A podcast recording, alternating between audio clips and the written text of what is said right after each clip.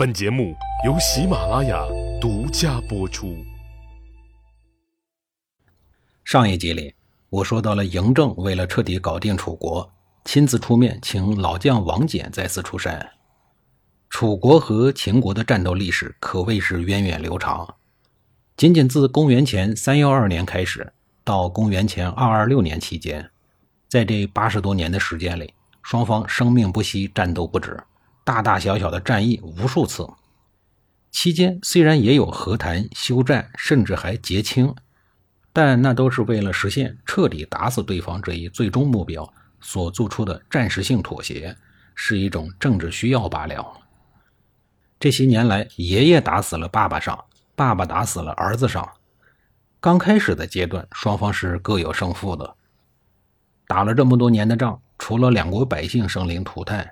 无数将士血洒沙场以外，还在精神层面为两国人民打下了深厚扎实的恩怨基础，永远也无法化解。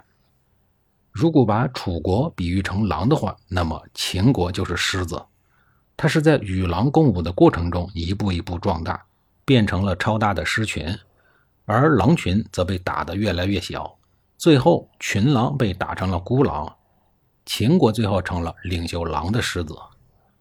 公元前二二四年，秦王嬴政下令举国空甲士，要给再次复出的王翦整合了一支六十万人的大军。如此恐怖的国家动员力，真是令人颤栗。王翦率领大军仍然按理性的进军路线，进入成邑平舆一线以后，他接受理性轻率进攻失败的教训，大军停止深入，并连营十余里，坚壁固守。楚王复楚不敢掉以轻心，也是倾全国之兵来抵抗秦军。项燕多次来挑战，可是秦军始终不应战。王翦命令士兵养精蓄锐，并且每天杀牛宰羊与士卒同食。就这样，两军相持长达一年多。秦国士兵每天闲的时候，憋得只能丢石子玩，个个恨不得立刻冲到战场上去杀敌。而楚军挑衅了一年，始终无法和对方战斗，渐渐的也放松了警惕。这时候，王翦抓住了机会，率领大军大败于楚军与祁南。祁南就在今天安徽宿州市的境内。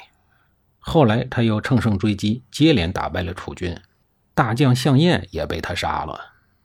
看来，除非是白起、李牧一样的天才战神。凡与敌战，勿须持重，甚不可轻举，都是为将者必须遵守的最高法则。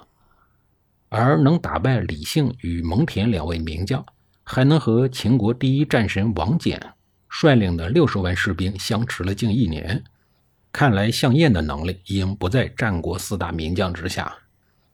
经过这一仗，楚国的精锐尽丧，家底彻底打光了。公元前二二三年。王翦蒙武攻入了楚国的国都寿春，楚国王室的文武百官悉数被绞杀。秦国在楚地设置了楚郡，绵延兴衰了八百余年的楚国正式宣告灭亡，享国八百九十二年。多说一句，这一年大秦帝国的掘墓人项羽才刚刚十岁，正跟着叔叔项梁四处的逃难。秦汉之间有几个重要人物的连锁关系特别的耐人寻味：韩非、李斯、赵高、子婴，也就是秦始皇的孙子；项羽、韩信、吕后，这一连串的名字都是后者把前者给干掉了。这七个牛人都是在历史上留下了重要一笔的大人物，又都被后面一个更牛的大人物给干掉了。直到吕后这个女人的出现，才终结了这条食物链。楚王复楚死了以后，他的弟弟熊起在淮南被楚国的残余势力拥立为楚王，又成立了一个小朝廷，定都兰陵，视为昌平君。他以长江为屏障，打算继续抵抗秦军。熊起可以说是楚国真正意义上的最后一位楚王，他的名字也非常有意思。雄起的谐音就是雄起。纵观他的人生，也算是雄起过，起码是一个不忘本的人。雄起按照年龄来算，应该是楚考烈王的长子，当然他也是庶出的。他爹楚考烈王当年在秦国当人质的时候，娶了一名秦国女子，估计也就是一个侍妾，然后生了他。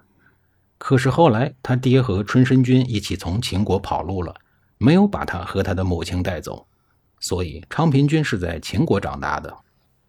昌平君虽然是庶楚，但毕竟是楚王的儿子，身份特殊，加上他又是在秦国长大的，自然而然就在秦国做官，是秦国的邦相。虽然他在秦国土生土长，是一个有秦国国籍的人，但是他身上流着的毕竟是楚王的血脉。眼下看秦国灭楚，他心里头不是滋味，于是叛秦归楚，被拥立为王，继续扛起抗秦的大旗。遗憾的是，最终他失败了，自己也被秦军所杀。这一回，楚国是真没了。秦国灭了楚国以后，楚国遗民里有一个叫楚南公的老人，说了这样一句豪言壮语：“楚虽三户，亡秦必楚。”翻译过来的意思是说，楚国虽然被秦国消灭了，但即使楚国最后只剩下三户人家，灭亡楚国的一定还是楚人。关于秦朝未来的命运，楚老爷子果然一语成谶。刘邦、项羽，这都是正经八百的楚国人。截止到这一集，楚国的事儿就说完了。下一集开始，正式讲战国时期笑到了最后的秦国的事儿。